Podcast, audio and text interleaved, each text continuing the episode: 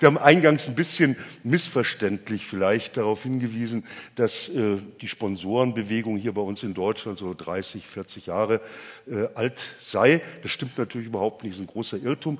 Jan Ritterstedt hat die wahre Geschichte recherchiert.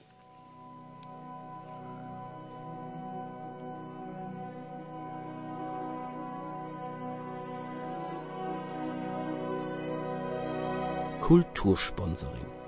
Das ist doch eigentlich gar nichts Neues. Das hat es doch schon viel früher gegeben. Bei Richard Wagner zum Beispiel. Der war ja ständig pleite und brauchte also einen Sponsor. Einen dummen hätte ich jetzt fast gesagt. Der erste davon war Franz Liszt. Der hat Wagner immer wieder Geld geschickt, damit der seine Schulden bezahlen konnte. So konnte der Wagner überhaupt erst seine Opern schreiben. Das muss man sich erst mal vorstellen. Ohne Geld ist halt nix mit Komponieren.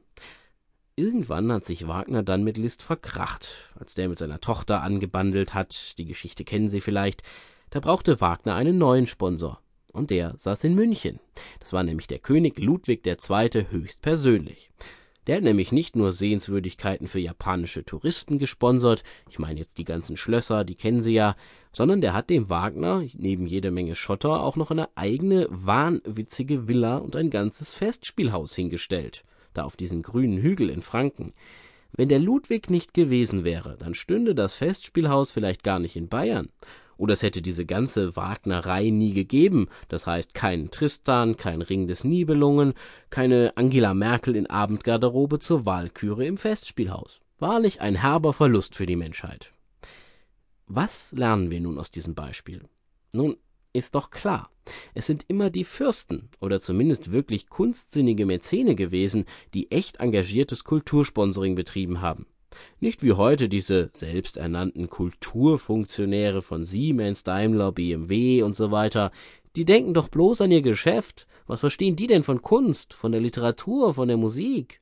Möglichst viele Leute sollen das toll finden, was die Firma da sponsert. Da geht's ums knallharte Geschäft. Da geht es überhaupt nicht darum, was eigentlich gesponsert wird, ob das überhaupt irgendeinen Wert hat.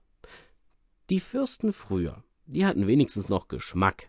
Die haben anständige, die haben kunstvolle Musik gesponsert. Nicht dieses leere Popgeplänkel von heute, diese möchte gern Tenöre, die nur an ihren Geldbeutel denken, diese neue Musik. Uah. Die Konsequenz liegt doch auf der Hand. Wir brauchen unsere Monarchen wieder edle Fürsten, die sich von der wahren Muse küssen lassen, kunstsinnige Adlige, die ihren Untertanen das Geld aus der Tasche ziehen, um es in echte Musikkultur zu investieren. Sonst blühen uns doch schon bald taube Ohren dank Sponsoren.